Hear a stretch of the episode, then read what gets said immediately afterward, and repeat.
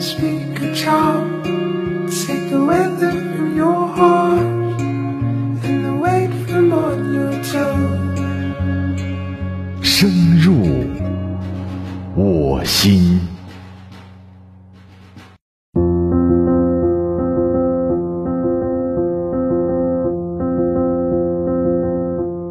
深入我心，用声音温暖你。各位好，欢迎聆听本期《深入我心》，我是麦麦。一转眼到了二零二一年的年关了，你都在忙些什么呢？有人忙着把手头工作做个收尾，有人忙着家里洗洗晒晒，准备迎接新年，也有人在忙着写年终总结。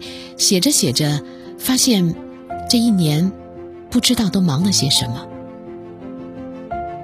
也许你会感叹，这一年忙忙碌碌的，整天像个陀螺一样不停歇，但似乎没有什么可以记录下来的文字。也是因为回首这一年，觉得枯燥乏味，免不了有一些失望和彷徨。我究竟在忙些什么呀？过日子嘛，难免枯燥和乏味，但无论何时何地，我们都不能败给时间。更不能败给坎坷和世俗。无论是即将划走的二零二一，还是奔赴而来的二零二二。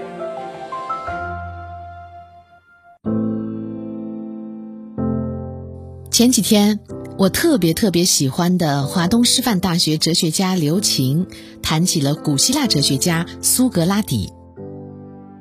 苏格拉底是一个离我们非常非常远的人，我甚至觉得苏格拉底只是一种存在。但是刘教授嘴里的苏格拉底似乎离我们很近。苏格拉底的单身时代是和几个朋友住在一个不足十平方米的房间里，这个房间非常的拥挤，但是苏格拉底每天都笑容满面，很是开心。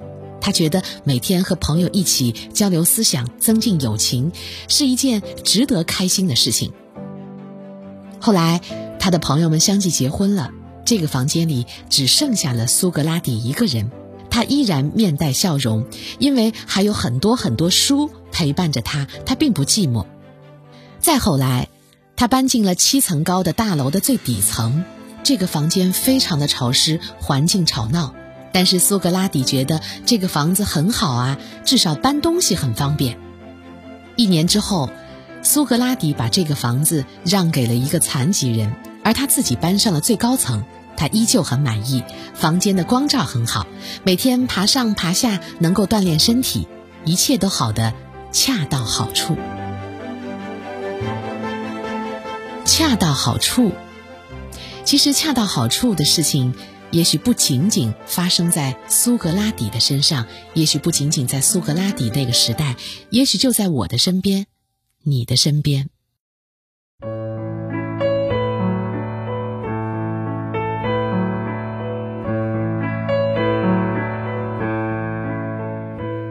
同事的姐姐退休三年，而她的朋友圈丰富的总是让人有一种在看一个积极向上、乐观的年轻人的生活的常态。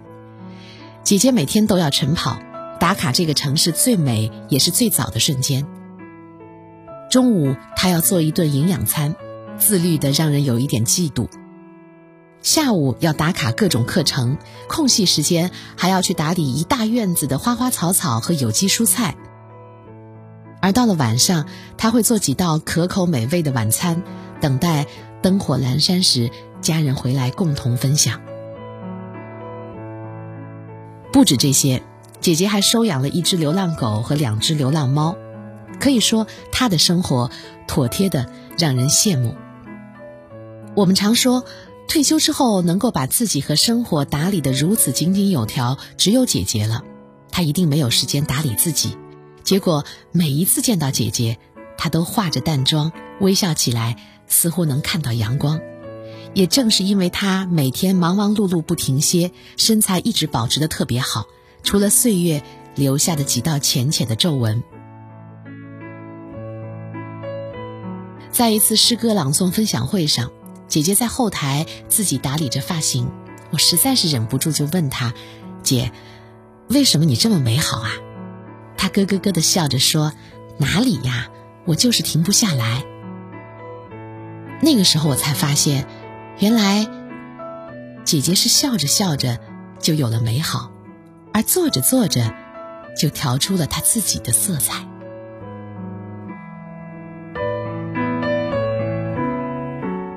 作家江徐说：“所谓生活情趣，就是用意趣之心去对待生活当中的万事万物，并且挖掘其中为我们所用。那些心中藏着诗意的人，就是能够把平淡无奇的生活过得热气腾腾。年末时光了，也许我们也可以把这一年的记忆重新整理，加个边框，再试着调色。”把记忆中的这些人、这些事和这些瞬间认真的封存起来，因为诗不止在远方，我们记忆中的那些琐碎，就是你我眼前的第一行诗。愿所有的平淡无奇化作来年惊喜的铺垫。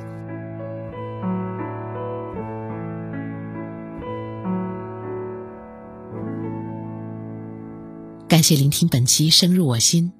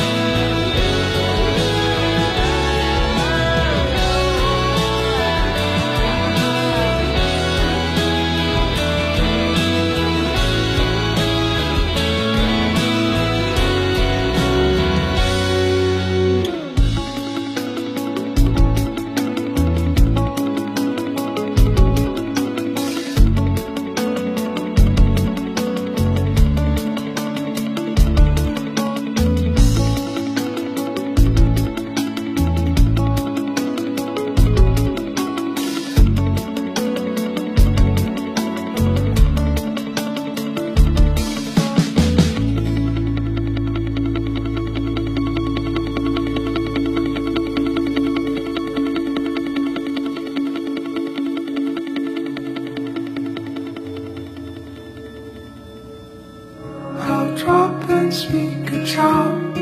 Take the weather